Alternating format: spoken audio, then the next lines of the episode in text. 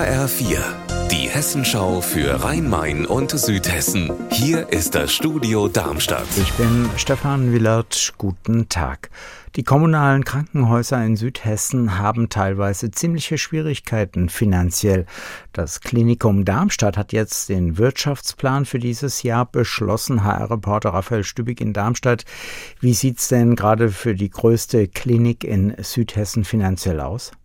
Für die momentane Krisenzeit noch erstaunlich gut im operativen Geschäft schreibt das Klinikum schwarze Zahlen, aber wegen der gestiegenen Kosten in fast allen Bereichen wird unterm Strich ein Defizit von knapp 17 Millionen Euro erwartet, bei einem Gesamtumsatz von 280 Millionen. Allerdings bekommt das Klinikum Darmstadt auch 15 Millionen Euro Zuschuss aus der Stadtkasse. Ohne diese Finanzspritze würde das Defizit deutlich höher ausfallen.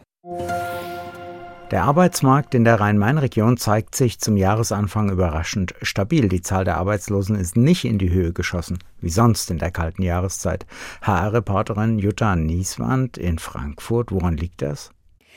Das hat laut Regionaldirektion Hessen zum einen damit zu tun, dass der Arbeitsmarkt die Corona-Krise zu einem großen Teil hinter sich gelassen hat. Zum anderen halten die Unternehmen nach wie vor an ihren Mitarbeitern fest, weil sie den Fachkräftemangel vor Augen haben. Darüber hinaus ist der Winter gerade so milde, dass selbst in den Außenberufen wie auf dem Bau gearbeitet werden kann. Alle Dieselloks sollen weg, so will das die Bahn. Keine Dieselloks mehr, sondern nur noch Elektroantrieb. Wie soll das im Odenwald gehen? Die Strecke durch den Odenwald, die hat keine Stromkabel für Züge. HR-Reporterin Stefanie Hofmann im Odenwald. Wie sehen da die Pläne für die Odenwaldbahn aus? Es gibt eine Machbarkeitsstudie für die Odenwaldbahn 2030, in der wird unter anderem die Elektrifizierung der Bahn empfohlen.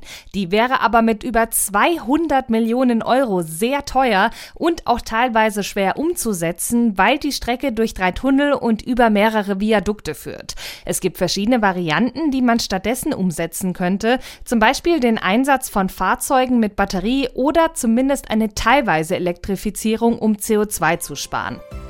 Unser Wetter in Rhein-Main und Südhessen. Eine Mischung aus Sonne und Wolken über Südhessen. Am Nachmittag die Temperatur in Darmstadt derzeit bei 8 Grad. Ihr Wetter und alles, was bei Ihnen passiert, zuverlässig in der Hessenschau für Ihre Region und auf hessenschau.de.